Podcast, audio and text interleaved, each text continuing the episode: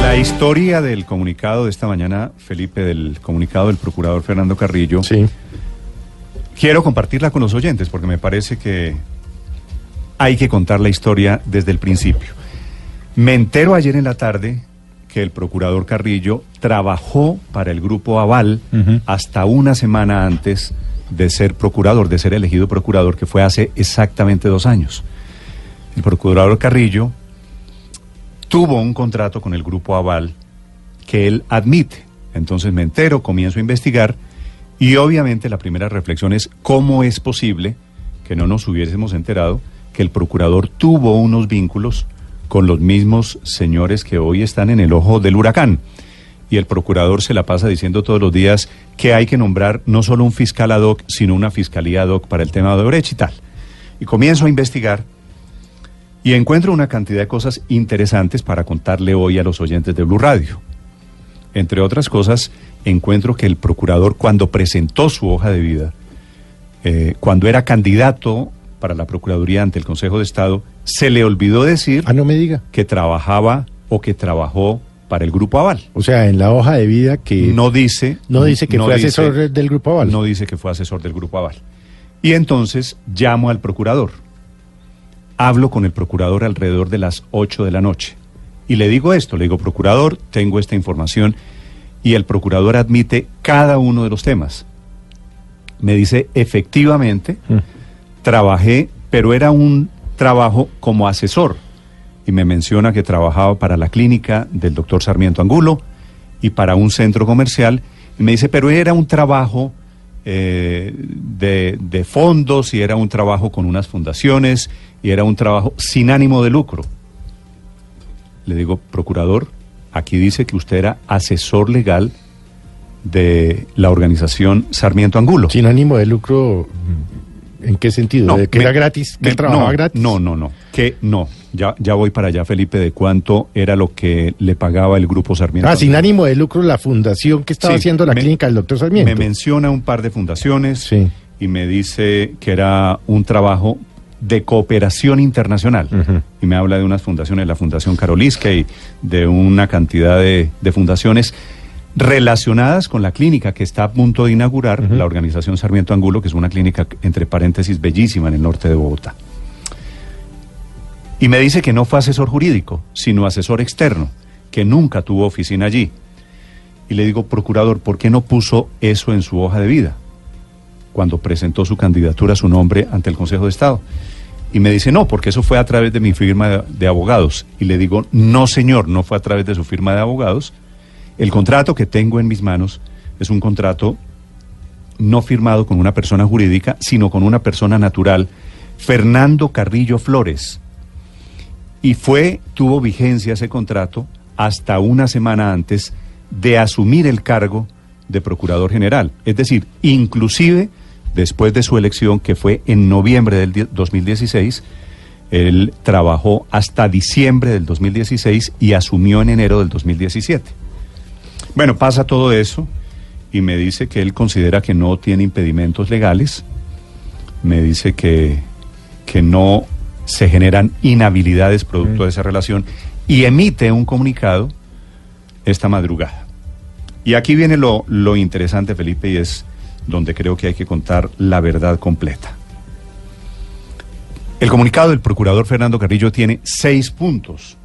Y así como le exigimos al fiscal para estos efectos que dijese toda la verdad y que aclarara sus vínculos con la organización de Luis Carlos Sarmiento Angulo, socio de Odebrecht en la Ruta del Sol, como es bien conocido, creo que esto es relevante porque el procurador en el punto uno admite, dice él inteligentemente, en el año 2016 desarrollé, entre otras actividades de consultoría, un contrato laboral de asesoría con la firma Adminegocios y Compañía para la promoción y comercialización nacional e internacional del EDEN Centro Comercial perteneciente a la organización Luis Carlos Sarmiento Angulo. Mire usted la frase como está construida. Sí. Dice que en el año 2016, pero no dice hábilmente hasta cuándo. Se le olvidó poner que fue hasta una semana antes de posesionarse como procurador. O sea, alcanzó Y- a trabajar con la dice- organización ya estando escogido, pero antes de posesionarse. Antes de posesionarse. Y se, y se Pero por lo que le... usted dice, Néstor, no, no era un contrato laboral, ¿cierto? Yo no, no conozco el contrato, pero usted sí, y yo entiendo por lo que ha relatado y por lo que el mismo procurador le admitió a usted, que se trataba de un contrato de prestación de servicios, digamos, y no un contrato laboral. Ahí habría Pero una él- imprecisión, al menos en el comunicado. Pero él admite en el comunicado de esta mañana, Héctor, que fue un contrato laboral. Sí. Usted, usted Sí. como abogado que es, sabe perfectamente lo que significa un contrato laboral. Sí, sí, y no coinciden, digamos, las dos cosas, pues, pues, digamos, porque eh, la explicación que usted acaba de relatar que él le dio era, pues, un típico contrato de un abogado en ejercicio de, eh, profesional que tiene contratos con otras personas, etcétera, que asesora a varias personas. Pero- Aquí ahora dice que se trata de un contrato laboral, Pero digamos que que, es una digamos que, la imprecisión que, no tiene muchos estaría- efectos, No digamos. estaría en, en- el tipo de relación que tenga o no con el grupo Aval, Sí, sí, no son muchos efectos, de. Haberse presentado ante el Consejo de Estado y haber ocultado una información relevante y era que había trabajado X número de meses por un monto mensual Claro, que no sé cuánto fue Yo sí lo con sé. el grupo claro. Aval. Es decir, ¿qué era lo vergonzante de haberlo el- puesto en su información? Y, y si se clara y si frente se al trataba Consejo de de un Estado. contrato laboral y si se trataba de un contrato laboral mucho más, eh, Felipe, porque claro, él dice, no, es que, pues, digamos, un abogado no pone la lista de sus clientes en la hoja de vida y eso puede tener algo de razón. Pero si se trataba de un contrato laboral, Claro. pues, Como él mismo lo eso dice. sí se pone, digamos, eso sí es obligación ponerlo. Sí. Eh, me están escribiendo aquí un par de magistrados del Consejo de Estado que se están enterando que el procurador Carrillo tenía este vínculo, eh, que no lo supieron. Me dicen que esto, hay, una, hay un término, tal vez en inglés es un anglicismo, que es disclosure, que es la revelación de los datos completos, que se está produciendo esta mañana en medio o en antesala vísperas del debate, el gran debate parlamentario citado sobre este tema por el senador Jorge Enrique Robledo. Segundo punto del comunicado del procurador Carrillo dice ninguna de las objeciones derivadas del objeto del contrato tuvo relación directa o indirecta con las funciones jurídicas de control o intervención judicial que la Constitución y la ley le atribuyen al procurador. Pero y entonces, el- entonces que el- la relación laboral del abogado Carrillo era que para cocinar, para hacer floreros, Felipe, o para escoger los tapetes de la fun- de la clínica. él, él- él me dijo anoche No, no, no es que no entiendo, no, Lo- no, lo no lo que pregunto era- de mala fe, es que no. Lo que entiendo es que, que era de No, no, el, cooperación contrato, es que el no- contrato que tuvo él, eh, es lo que interpreto del comunicado, no tiene ninguna relación con, sus funciones disciplinarias hoy como procurador. Pero es que lo dice en el punto en anterior. Era razón. para la promoción y comercialización del centro comercial El Edén, por lo que dice en el punto anterior. Pero, pero si eso Nada es que así, que no tendría absolutamente nada Pero de a mí malo me dijo- porque, pero a mí me pues, dijo por anoche- ejemplo, el doctor Luis Felipe Nao también estaba allí hasta donde tengo entendido trabajando en ese tema de la clínica. está todavía. Bueno, no sé, pero, pero yo estoy Está, seguro está, que si usted está. le pregunta al doctor Luis Felipe Nao si trabaja o trabajó en el grupo Aval, es le- conocido pues y le va, es- va a decir, público. va a decir sí. Entonces sí. lo curioso es por qué el procurador no le contó al Consejo de Estado que había tenido este vínculo laboral con el grupo Aval. No, pero y la pregunta de Felipe sí a mí me parece válida y fue una de las primeras cosas que yo pensé cuando vi el comunicado. O sea, Fernando Carrillo es un abogado, un abogado además muy importante, conocido toda la vida como abogado. Eh, ese ha sido su, su, su perfil profesional toda la vida. Entonces, ¿qué tipo de labores desarrollaba eh, haciendo promoción de un centro comercial? Por supuesto que eso seguramente se conocerá en las horas que vengan, pero la verdad yo también... el, el contrato va a salir, exacto. Pero Esa ahora- es la, la pregunta. Pero decir, más que allá sobre del eso nos contrato- entretengamos que ese si no era- contrato se si no demora era asesoría jurídica. tres horas en salir. Pero, Pero más allá creo- del contrato específico, lo que pasa es que él tenía un contrato con el grupo eh, de Sarmiento Angulo. Y cuando se cayó el puente Chirajara, estoy viendo las declaraciones que el, que el procurador dio, le preguntaron que sí iba a abrir investigación y él dijo, eh, textualmente dijo, ya llegará la hora de las investigaciones, que esperaba que pasara todo el tema. Aquí, obviamente, Luego las abrió, debió haber Luz dicho María, por lo menos que hay una él pregunta. había si trabajado estamos, hasta si estamos con ellos. descubriendo, yo creo que este es el fondo del asunto, si estamos descubriendo dos años después que el procurador trabajó con el grupo Sarmiento Angulo, que ha estado metido en el tema de Odebrecht y en el puente de Chirajara y en un largo etcétera, el procurador debió entregar esa información antes y en consecuencia el procurador debió declararse impedido para estos casos, para lo que Claro, tenía que es ver. que, el- es que el punto el punto, Néstor, no es sobre las funciones específicas que podría haber desempeñado el doctor Carrillo en ejercicio de esa relación cualquiera que hubiera tenido con el grupo Aval. El punto es si por la relación que tuvo eso le genera un impedimento eh, digamos que seguramente en muchos casos sería obvio, porque bueno, si yo he tenido un cliente como abogado y después paso a ejercer alguna función eh, pública, pues evidentemente debo no solo decirlo, sino eventualmente declararme impedido en el, en el caso por amistad con la persona que está comprometida o por lo que sea, no necesariamente porque haya participado específicamente en temas que tienen que ver con la investigación, que es un poco lo que sí se le eh, dice al doctor Néstor Humberto Martínez. Entonces, ahí el punto no es tanto qué hacía, sino si ese vínculo le ha generado unos impedimentos y si él ha debido al menos develarlo o plantearlo Sí. para que alguien evaluara si le generaba o no el impedimento. Me que preguntan, Felipe, varios que oyentes estar lo mismo, hablando. lo mismo que usted. ¿De qué tamaño era el contrato? Yo no creo que el impedimento esté dado por los honorarios que él recibía. Da lo mismo si era poco, no sé, supongo yo, Héctor, usted me corregirá, si era poco o si era Sí, mucho, claro, pero doy la cifra. mismo. El procurador Carrillo se, llama, se ganaba en las épocas de este contrato que él admite esta mañana 80 millones de pesos mensuales. Pero pueden haber sido Bueno. 8, pueden haber sido 800 mil. Sí, que lo, lo, lo complicado Sí, la- es la relación, la existencia de una relación. Y, y no haberlo dicho. Y porque que es se hubiera ocultado. Porque es que yo creo, Néstor, que es normal que un abogado Tenga clientes. tenga clientes. Eso es lo más normal. Que trabaje por una empresa, a mí eso no me parece que genere ninguna Tiene duda. usted razón. El tema pasa por no haber dado la información. Ahí hay preguntas que hacer. Entre otras cosas, esa presentación de la hoja de vida, con la lista, la tengo aquí en mis manos, eh, Héctor. Carrillo presenta, presenta este documento, experiencia laboral.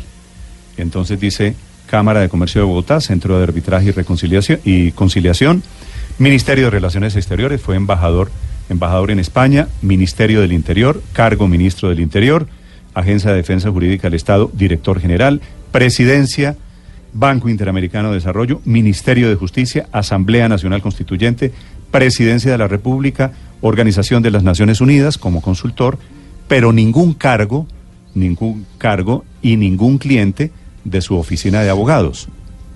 No sé si se lo Bueno, habrán preguntado ya- en su momento los consejeros de Estado, pero no solo omitió el cliente principal, que era el doctor Sarmiento Angulo, sino omitió todos los pero es que clientes. ni- por lo que usted lee ni siquiera mencionó que ejercía la profesión. Digamos, si a mí me piden una hoja de vida, yo pongo pues que desde No, el año 2000 que hago, eh, ejerzo mi profesión, digamos. No necesariamente hago el inventario de los clientes, pero sí por lo menos digo que tengo una oficina de No, abogados, digamos. no, y que tengo, esa- tengo aquí. eh, y- no, lo dijo. Menciona Coldeportes, fue secretario general de Coldeportes, que yo no sabía. Eh, todos los cargos, Asamblea Nacional Constituyente, miembro de la Asamblea Nacional Constituyente, presidente de la Comisión de Justicia, Pero entonces Ministerio el- de Justicia en el año 91-92, ministro de Justicia, pero no menciona efectivamente que y hay, tuvo- y hay una omisión que, es relevante, Néstor, porque por tratarse del cliente del que se trata, porque eh, evidentemente la organización Luis Carlos Sarmiento Angulo tiene vínculos contractuales con el Estado que lo convierten en lo que en la Procuraduría llaman un sujeto disciplinable, es decir, una persona sobre la cual la Procuraduría puede actuar.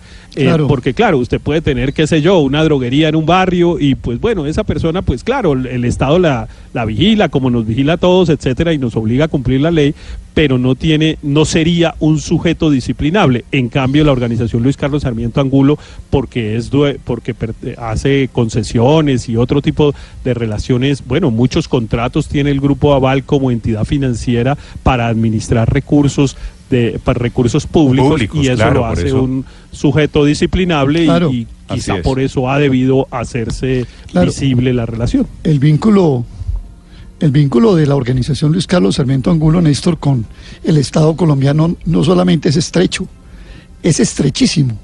No solo en el, ca- no solo en el campo de las de las obras públicas y de los macroproyectos, etcétera, que hemos conocido, sino en el manejo de recursos públicos, incluso hasta de emisiones de deuda pública. O sea, es un grupo estrechamente ligado al Estado colombiano. Ahora viene, el doctor Carrillo dice en su comunicado, dice, tenía un contrato laboral de asesoría. No dice un contrato de asesoría. Sí, sí, es un contrato laboral, admite, de asesoría. Era corre- correcto. Entonces, él era empleado, Empleado. del doctor Sarmiento Angulo y de la firma Mi Negocios, que es una, además una de las firmas matrices, digamos, de la propiedad en la estructura del Grupo Aval. Luego era, del, digamos, del corazón.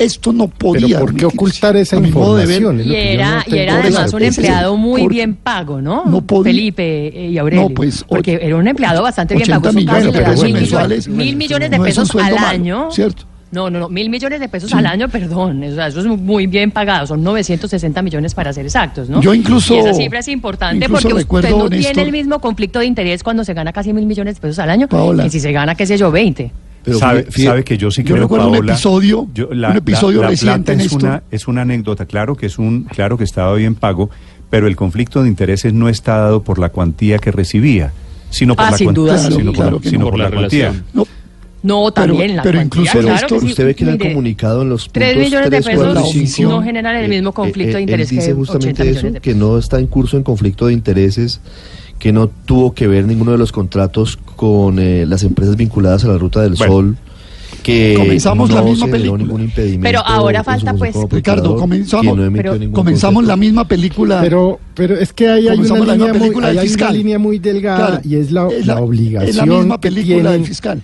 El, el- el empleado público o el periodista de hacer el disclosure, como el término que usted acaba de utilizar, Néstor. Es, es decir, eh, a ver, si yo escribo eh, sobre televisión colombiana, eh, Usted pone un Lo asterisco. mínimo que puedo poner es un asterisco diciendo soy empleado de Caracol Televisión. ¿Cómo lo hace?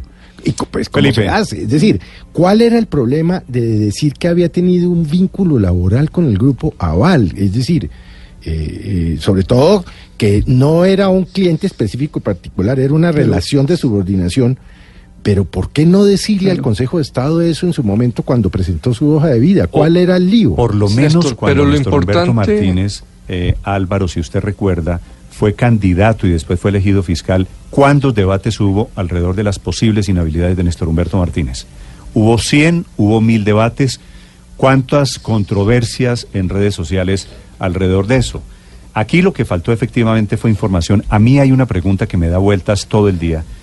Y es porque el procurador con este antecedente, Álvaro, es tan duro el procurador con el fiscal Néstor Humberto Martínez, pidiendo todo el tiempo un fiscal ad hoc, una fiscalía ad hoc. Mire el ¿Y reportaje qué que tal le que el da. doctor Martínez saliera hoy después de esta revelación que usted ha hecho y dijera, se necesita un procurador ad hoc"? No, yo sí creo que son diferentes los casos. Es distinto eh, el involucramiento de nuestro Humberto Martínez y el de Fernando Carrillo en el caso. Seguramente, seguramente, claro, El porque Néstor. Néstor Humberto Martínez tuvo relación con Pisano.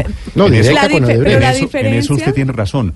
Pero aquí hu- hubo un vínculo. Pero mira, la, diferencia son los resultados en sus actuaciones. No, hay una- En la Fiscalía General hoy tienen muestras de que han actuado sobre todos los casos relacionados con Odebrecht y hay más de 14 imputados y hay detenidos y ¿Por qué demás. no escucharon a Jorge Pizarro? Pero, pero Fernando Carrillo, Fernando Carrillo, cuando le dicen investigar el tema de Chirajara, no, el que siempre, cada que pasa algo, abre una investigación, pues dijo, ya llegará la hora de Pero las estamos seguros de que no hay investigaciones. Cuando se- investigaciones. no, ya, se abrió hay- posteriormente, pero lo inmediato dijo, llegará la hora de las investigaciones, no abrió A la ver, investigación. opiniones de Hay los una oyentes diferencia en la cuenta importante. Blue Radio Co. Mi cuenta Néstor Morales C.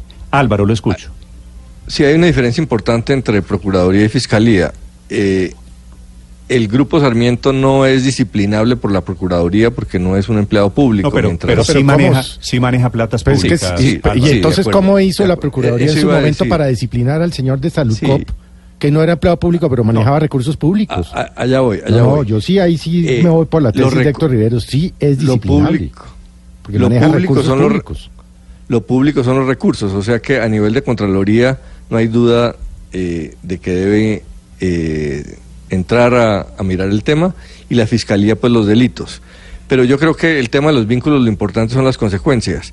Lo que se ha visto es que el procurador Carrillo ha sido muy fuerte en el tema de Odebrecht, empezando por Martínez, quien más ha presionado por el fiscal ad hoc ha sido Carrillo y no cualquier fiscal ad hoc. Ha dicho que tiene que ser un fiscal de verdad, eh, con recursos, con pantalones.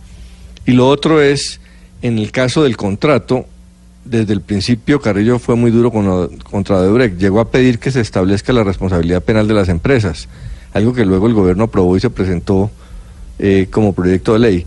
Entonces, lo que hemos visto, por lo menos hasta ahora, es que eh, Carrillo sí ha Álvaro, sido muy eso, vertical en Álvaro, el tema eso es de Odebrecht. cierto. Eso es cierto, pero usted le pregunta al fiscal y el fiscal tiene Néstor. también una larga lista de acciones que, ha, he- que ha hecho contra Odebrecht. Y el fiscal Néstor. le dice a usted, yo he metido a la cárcel a Melo y a Ñoño y, al- y a la gente. Néstor, y al respecto de una y a cosa la muy gente importante. que está metida en todo el tema de Al, corrupción. al- al respecto de una cosa muy importante y es que los conflictos Néstor. de interés y las inhabilidades, sean legales o éticas, no se subsanan por los hechos posteriores. Que, mire, supongamos que yo soy juez y, eh, y condeno en un juicio penal a una persona y resulta que esa persona era hija mía o era un hijo mío. Yo debía haberme declarado impedido desde el principio, debía haber revelado esa situación desde el principio. De nada sirve que luego yo venga y diga, no, pero es que mire, eso no importa Lo porque yo lo condené. sí. No, señor, es que los Néstor. conflictos de interés y las inhabilidades se revelan, se deben revelar para Aurelio. conocimiento público desde el a principio. ver, lo escucho, don Aurelio Suárez. Néstor, entonces el grupo Aval tenía procurador y fiscal. Esa es la pregunta. Pues el grupo fondo. Aval tenía muy buenos abogados, uno de los cuales después fue fiscal y otro de los Uno de cuales, los cuales después era fue procurador, los cuales fue procurador. Entonces, eso sí es un control del poder, pues demasiado desbalanceado en este país. Pero le digo además otra cosa. En la entrevista en la que se dice que es tan duro el doctor Carrillo contra Odebrecht, no lo es contra el Grupo Aval, no lo menciona en toda la entrevista. Ese fue un hecho que yo tomé nota desde el domingo que leí la entrevista. Y la otra pregunta es esta, y es que la solución es el fiscal ad hoc o la, o la solución es la renuncia del fiscal. Aquí después de, de conocer todos estos eh, entretelas de las relaciones de los organismos de control con el Grupo Aval, ya le empiezo a dudar de verdad de fondo a la solución fiscal ad hoc.